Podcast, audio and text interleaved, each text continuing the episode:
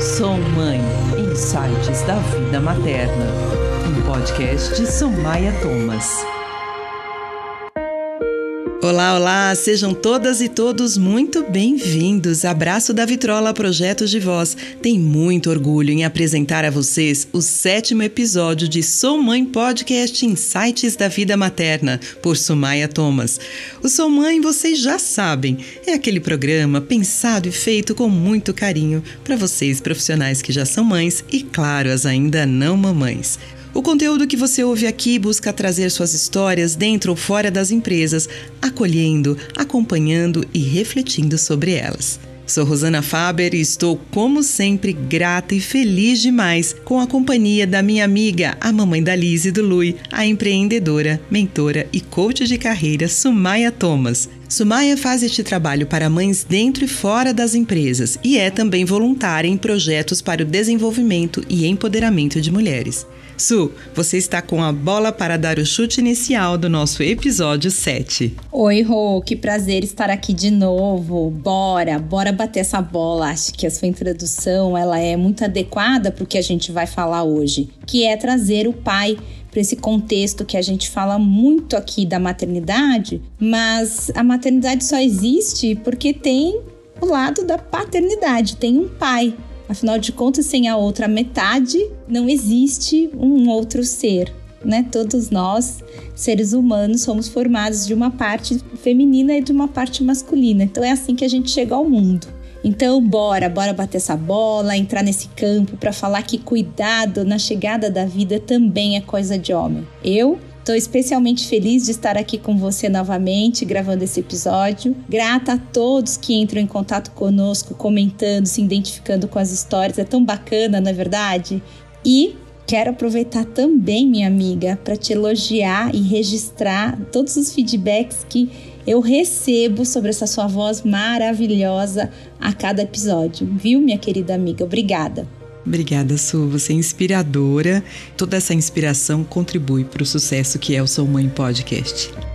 Sou Mãe. Neste episódio, vamos contar uma história que poderia acontecer em qualquer sala de reuniões de qualquer empresa, em qualquer lugar do mundo. O enredo foi baseado em fatos, mas com nomes fictícios para que se mantenha a confidencialidade das personagens envolvidas.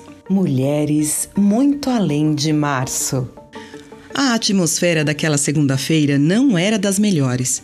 Paulo, o administrador e CEO de algumas empresas que atuam no mercado de negócios digitais, tinha experiência suficiente para saber o que o esperava na reunião que estava prestes a começar. A gestão da Parthenon, pequena startup sempre atrasada com o cronograma dos projetos, chegaria para o encontro com o que ele chamava de catálogo de desculpas repleto, justificando novos atrasos. Entretanto, apesar dos problemas recorrentes com o cronograma, a Parthenon trazia a inovação e criatividade que Paulo sempre busca nas empresas que administra.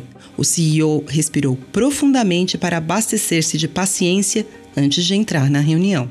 Data show iluminando a sala escura, cumprimentos, café e água à disposição, todos e todas apostos para a apresentação. Logo no segundo slide, o gestor do time de projetos, Giuliano, dispara a primeira justificativa pelo atraso de uma das etapas daquele trabalho.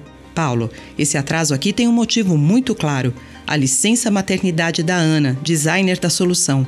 O CEO respirou mais profundamente do que de costume, mas pediu que a apresentação de follow-up prosseguisse. Ao final, terminados todos os comentários das equipes sobre o cronograma e os outros detalhes a respeito do andamento do projeto, os participantes olharam para o Paulo, aguardando suas observações sobre a apresentação e o encerramento daquele encontro. Gil, Paulo começou a falar, olho no olho no gestor da empresa. A Ana tem problemas com os prazos dos outros projetos da Parthenon? Não, de fato nunca tivemos nenhum problema de qualquer espécie com a Ana. Foi o que eu imaginei respondeu Paulo. Gil, então pense na justificativa que deu aqui sobre o atraso na etapa 2. O gestor de Ana enrubesceu, mas não disse nada. Paulo continuou.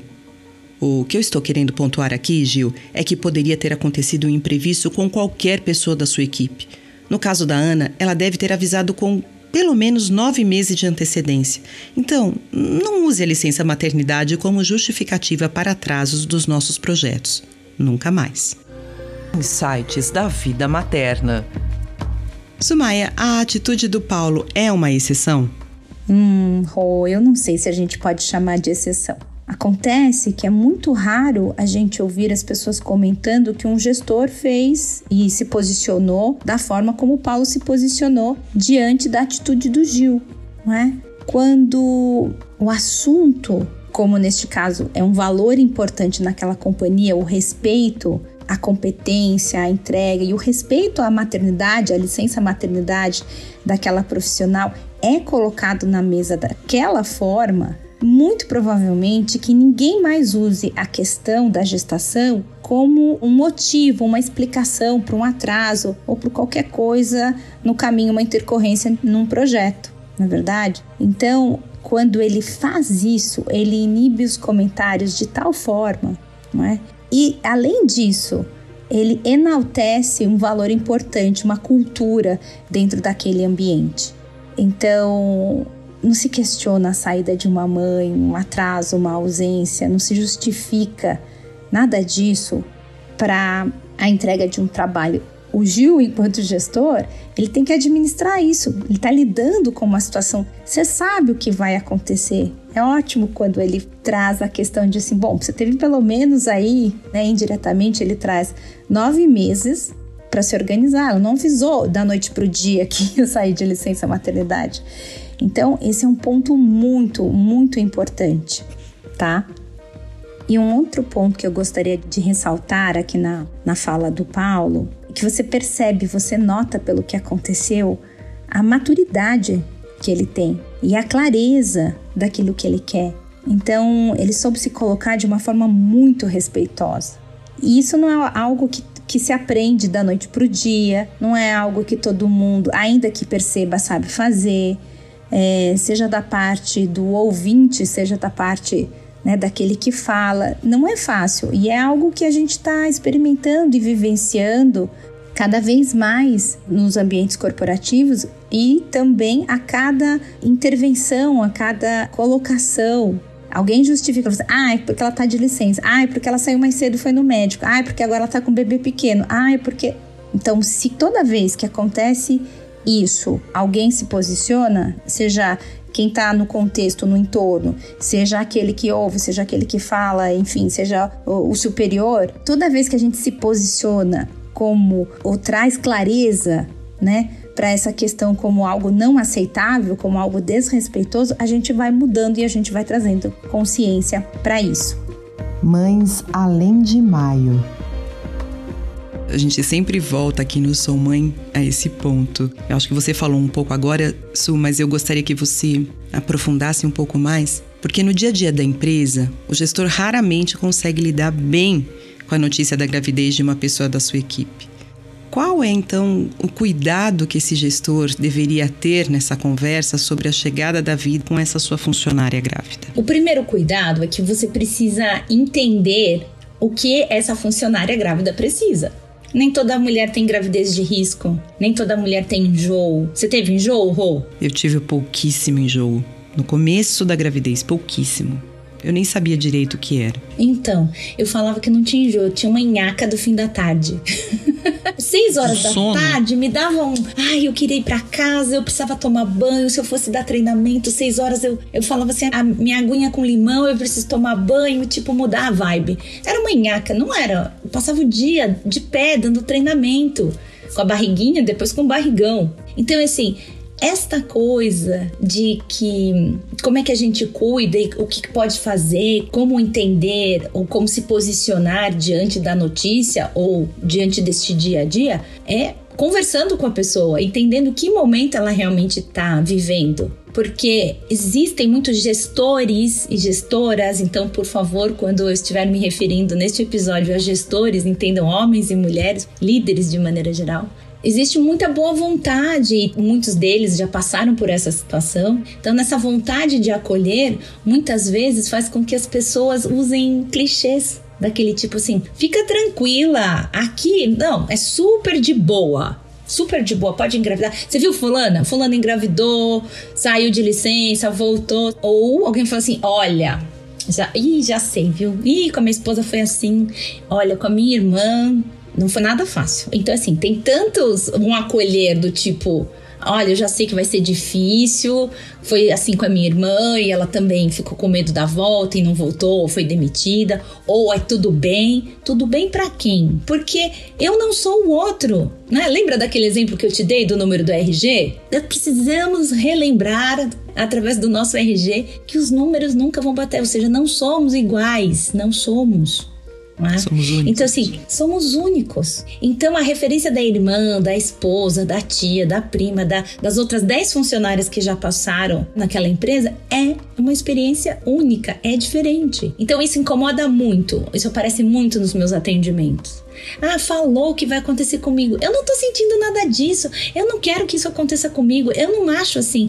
Fala que tá normal, que tá tudo bem, mas eu não tô vendo. Né? Mas fulano pediu já para eu passar o trabalho, fulano já me tirou essa atividade, fulana já pediu para pegar minhas senhas e passar para outra pessoa. Eu tô sem fazer nada às vezes o gestor tá tão preocupado que vai ficar, ou a gestora, né? Uma gestora vai falar assim: Sumaya, me dei conta que eu tava tão preocupada com a ausência dela que eu já tava treinando a outra e tirando tudo dela e não me dei conta né? Obrigada, ela disse. E foi muito bom, para isso que a gente trabalha. Então, por mais que a intenção seja a melhor, temos que tomar cuidado com o como fazemos isso. A possibilidade de tomar o caminho errado, que é o da comparação com o outro, ele é muito complicado e muito doído, porque impacta aquela relação de trabalho, de respeito, de confiança e vai impactar essa volta ao trabalho. Essa intenção positiva também pode ter a ver com um contexto de futuro da daquela profissional, certo?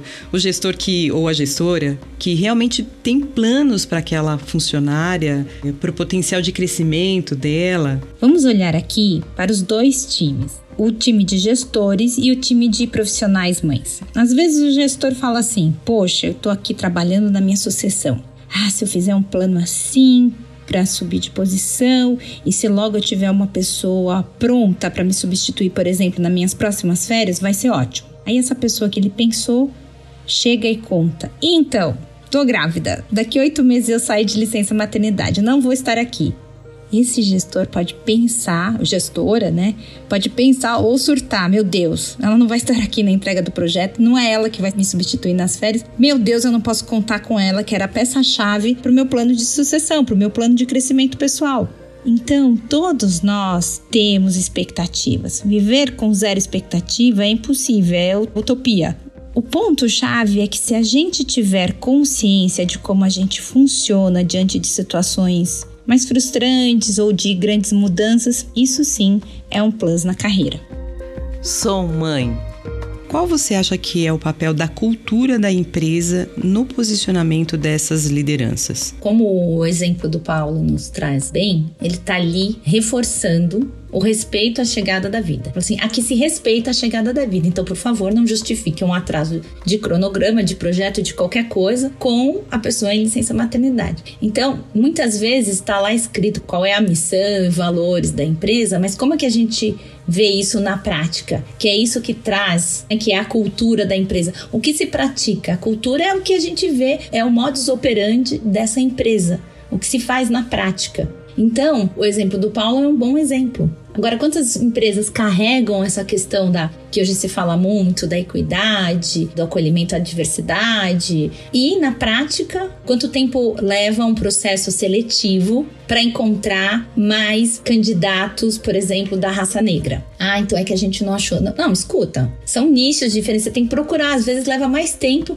para você fazer uma contratação respeitosa e que tenha um maior número de participantes, que exista ali a equidade. Sites da vida materna. Então, falamos de cultura, mas você pensa que também a insegurança do líder interfere nesse tipo de posicionamento equivocado como o do Juliano? Sim. É uma questão de competência. O quanto você às vezes tem competência para estar tá na posição? É tão fácil justificar um erro com o erro do outro. Eu costumo brincar assim, que o erro é meu. Me imaginem fazendo isso, gente. O erro é meu, como se fosse um macaquinho que você coloca no ombro. Se ele tá no seu ombro, você fala assim: Isso aqui é meu. Não, mas eu posso pôr aonde eu quiser. Eu pego e coloco no ombro do outro. Entendeu? você justifica: o erro é meu e eu faço com ele o que eu bem entender. Então eu vou botar lá no ombro da Rosana e pronto. Viu, Rosana? O problema foi seu. Foi você que não me falou. Foi você que não me disse. Foi você que não me avisou que ia sair de licença. Foi você que não me falou que queria ficar grávida. Ela é o tipo de assunto que se comenta, entendeu? E tem acho que um outro ponto também que como o homem, acho que a gente pode trazer aqui um pouco da questão estrutural, o homem ele não, de maneira geral, né, no ambiente familiar, ele sempre foi o provedor né? O pai que saía de casa para prover, a mãe que era cuidadora. A gente já falou aqui, se não me engano, de das famílias menores, cada vez mais temos famílias menores, portanto, os meninos mais velhos, quando são mais velhos na família, não cuidam dos pequenos. Por quê? Porque não tem mais pequeno para cuidar. Antes você morava no interior, família grande, vai lá, vai, vai lá ajudar sua tia, vai lá dar banho, pega seu irmão, troca seu irmão. Então, assim, era uma prática de cuidado, porque é isso que se faz quando tem os maiores e os menores. Então, assim, que vivência é essa que cada um tem e traz para o ambiente de trabalho. Eu acho que eu comentei já com você, né, de, de uma temporada na casa da minha mãe na, durante a pandemia, que ela me pediu para pegar a roupa do varal. Eu falei assim: mãe, eu vou entrar numa reunião agora, vou atender. Pede pro, pro Di, né, pro meu marido. Ela falou assim: não, não, não, não, pode deixar que eu faço então. Essa coisa do, do cuidar não é uma coisa de mulher. Cuidar também é, é do homem. É só perguntar para um homem que já mora algum tempo sozinho, o que, que ele faz? Ele sabe cozinhar, ele sabe lavar louça, ele sabe desentupir o banheiro. Então é isso, a necessidade vai fazendo, vai trazendo essa experiência. Ontem mesmo eu falava com uma pessoa da, da minha área de como é recorrente esse medo, esse receio da volta ao trabalho após a licença maternidade. Ainda mais com o LinkedIn, o meu LinkedIn pipocando. Su, você viu isso? Su, você viu mais essa demissão? Su, você viu isso demitida grávida? Su, você viu demitida na licença maternidade? Viu essa? Gêmeos! Ela com gêmeos demitida na volta da licença maternidade. Eu falei assim: bom, tem dois lados sempre qualquer história, mas aí eu trouxe a questão de deixa os homens ficarem seis meses de licença paternidade. Porque já tive casos, tem empresas que já estão fazendo isso. E qual é a pergunta deles? Meu Deus, e como vai ser a volta? Ai meu Deus, e agora? O que, que eu faço seis meses em casa? Hã? E o meu chefe não falou nada, o que, que eu vou fazer quando voltar? Mas e, e eu não tô lá, não vou entregar o projeto com os caras? E aí? Então, é, vai para o lugar de verdade, né? Um podcast de Samaya Thomas. O prover e o proteger continuam sendo os únicos papéis do pai na chegada da vida? Nossa, que bom que você falou isso, porque ainda tem esse olhar. Mas eu tenho visto muitos casos de mulheres que elas sim foram trabalhar, seja por conta da profissão, seja por conta de um ambiente, de uma área, de um segmento que foi mais bem sucedida. Vamos pensar na área de eventos. Quanto tempo o pessoal que fazia eventos ficou literalmente em casa, com equipamento, com a equipe. Quantos homens trabalham na área de eventos? E a mulher fazia outra coisa foi para uma área mais comercial, começou a vender máscaras. Vamos pensar aqui, né? Quanto de máscaras de máscaras foram criadas, marcas e representantes, e álcool gel. É, tem até um caso de uma amiga nossa que viveu um pouco de que essa mulher, o segmento dela foi bem sucedido durante a pandemia e o dele não. E ele, óbvio, você tem dois filhos, você ama seus filhos, você fala assim: não tem outra coisa, o papai vai cuidar, vai ter que fazer. Se não sabia fazer tanta comida, aprendeu a fazer. Essa coisa do, é assim, a sua mãe tá em reunião, então, ai, eu me machuquei, eu caí na rua. Quem faz o curativo? O pai, porque a mãe tá em reunião online, não pode fazer o curativo e o pai tá lá. Então diz que hoje eles se encontram e aí fala assim: bom, gente, vamos organizar comida para as crianças. Ele vai junto com as outras mães da família e até esquisito porque falava assim: o que ele tá fazendo aqui, né? Tipo, agora é o horário das meninas, mas é ele que cuida, é ele que sabe o que as crianças estão comendo mais. E ela fica conversando, fazendo outra coisa, enfim. Ele foi para um lugar que era tipicamente feminino e que foi estranho para ele também. Só que agora, quando as crianças se machucam ou têm qualquer dúvida, elas vão perguntar: Papai, como faz isso? Então, Rô, a necessidade, esse momento que a gente viveu, que a gente está saindo aí da pandemia e tudo mais, trouxe essa experiência de viver realmente o lugar do outro. Quanto nós trocamos de papéis. E não porque eram os papéis corretos. Não, a gente fez o que se chama no mundo corporativo, nas multinacionais, um job rotation entendeu? A gente trocou. Ah, deixa eu experimentar agora na sua área como é que faz isso, que experiência que eu tenho aqui. E tem gente que fez esse job rotation, gostou e ficou. Gostou e deu certo. E funcionou. Insights da vida materna. Su, você se lembra que na nossa reunião de pauta, a Carol trouxe a pesquisa da ONU Mulheres, que fala, entre outras coisas, que sete a cada dez homens não falam das suas dúvidas, medos, sentimentos nem para amigos. Esse é um dos dados que mostra a dificuldade do acesso do homem aos seus sentimentos. E aí, você não acha que isso pode influenciar a questão do cuidado, do dar cuidado, do prover o cuidado que os nossos filhos precisam ou carecem de? Com certeza. Esse era o ambiente antigamente. Lembra que a gente também falou sobre homem não chora. Homem não chora mesmo? Sai lágrima do olho de homem. Por que, que criança, menino, chora e o homem, quando cresce, não chora mais? Porque muita gente ouviu engole esse choro. Menino não chora, homem não Sobretudo chora. Sobretudo os meninos. Sobretudo os meninos. Então é assim, é, dói, né? Quando aperta, dói.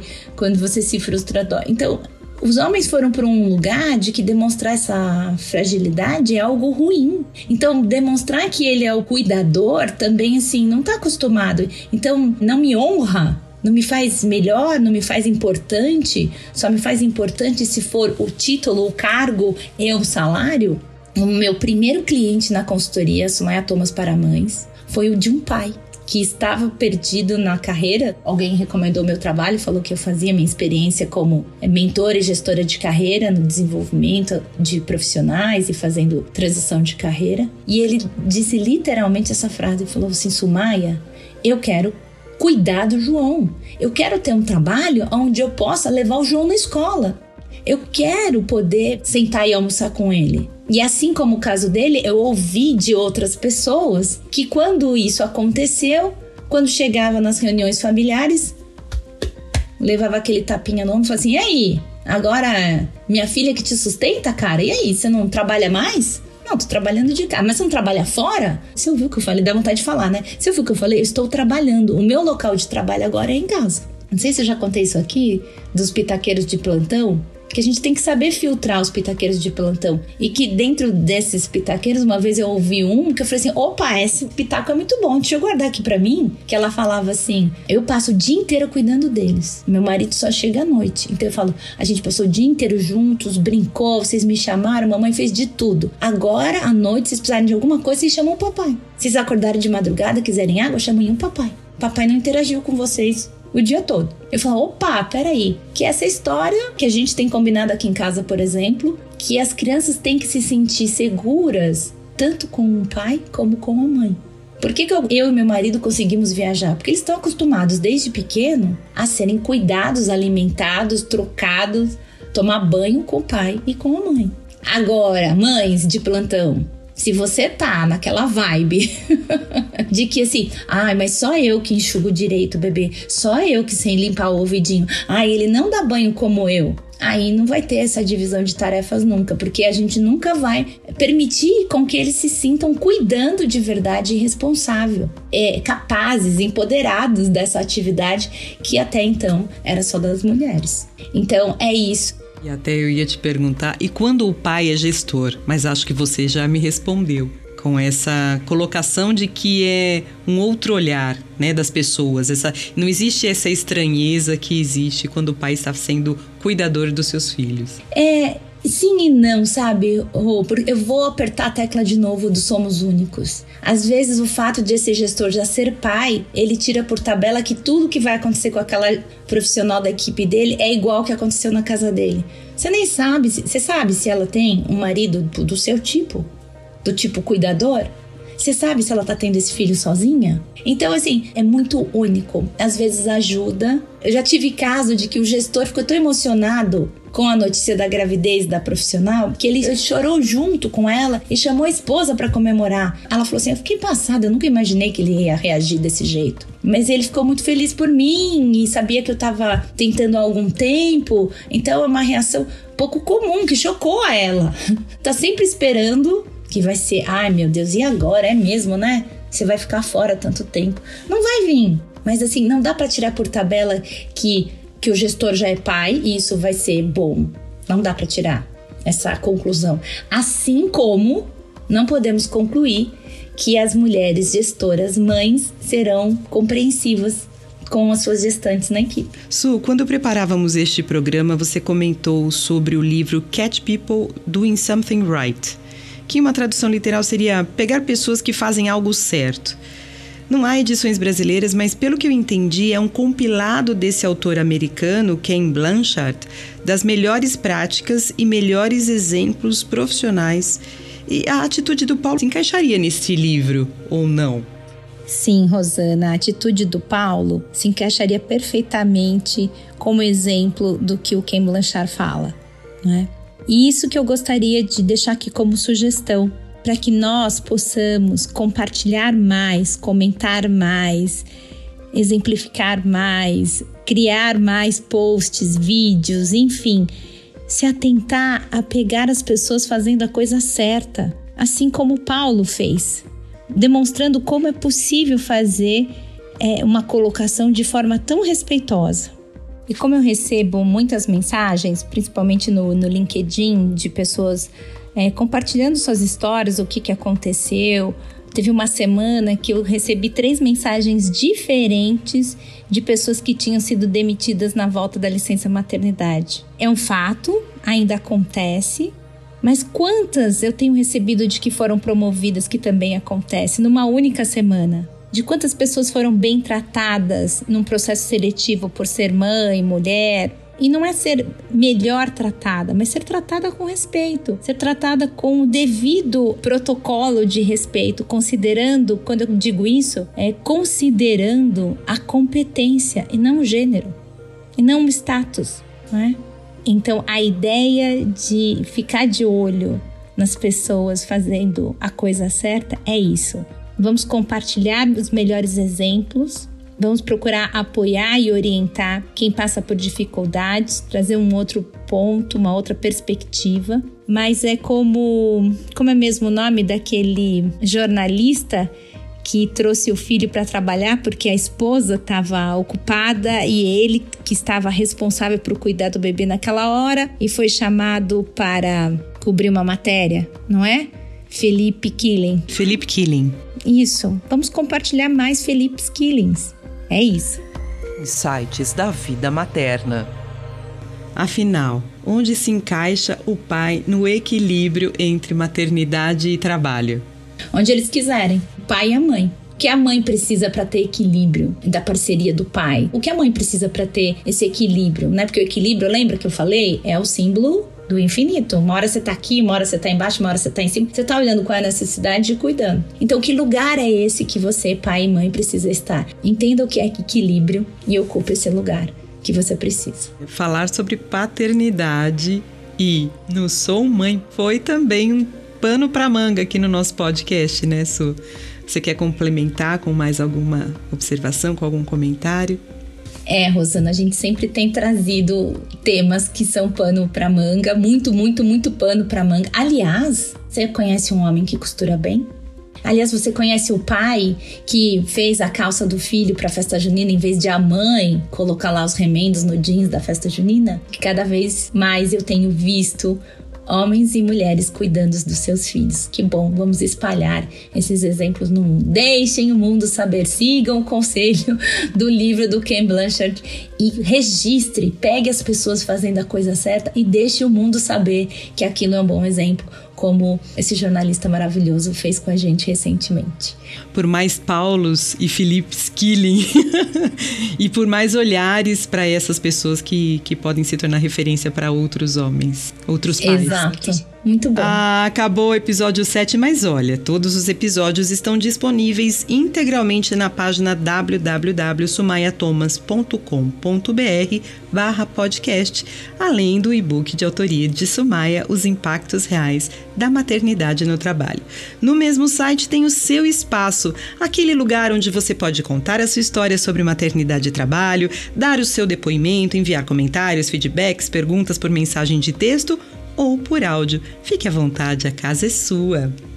Ai, Rô, você sabe que eu até fiquei emocionada de lembrar dessa festa junina aqui da escola, de tantos pais cuidando tanto da escola, dos filhos, das esposas, né? Sendo companheiros ali, fazendo, estando junto. Fiquei até emocionada de lembrar desses exemplos. Dá uma alegria no coração, um quentinho no coração, de que assim, olha, com que naturalidade as pessoas estão fazendo. Então, se te causa estranheza agora, olha de novo, fala assim: mas não é isso que deveria sempre ter acontecido? E leve esse exemplo para frente. Foi maravilhoso estar aqui de novo com você, minha amiga. Um beijo enorme, obrigada pelo seu profissionalismo, pela sua amizade e por mais este episódio. Agradecemos sua audiência e contamos com você também para o próximo episódio que chegará repleto de diálogos, insights e análises trazidas pela mais do que querida Sumaya Thomas. Sou eu é que agradeço imensamente por mais esse bate-papo inspirador. Obrigada, um beijo. Um abraço muito carinhoso para todos vocês que nos ouvem e até o próximo episódio. Sempre no último dia do mês, hein, gente? Fiquem atentos. Fiquem ligados e ligadas. e ligados. Esse foi mais um episódio de Sou Mãe Insights da Vida Materna, por Sumaya Thomas.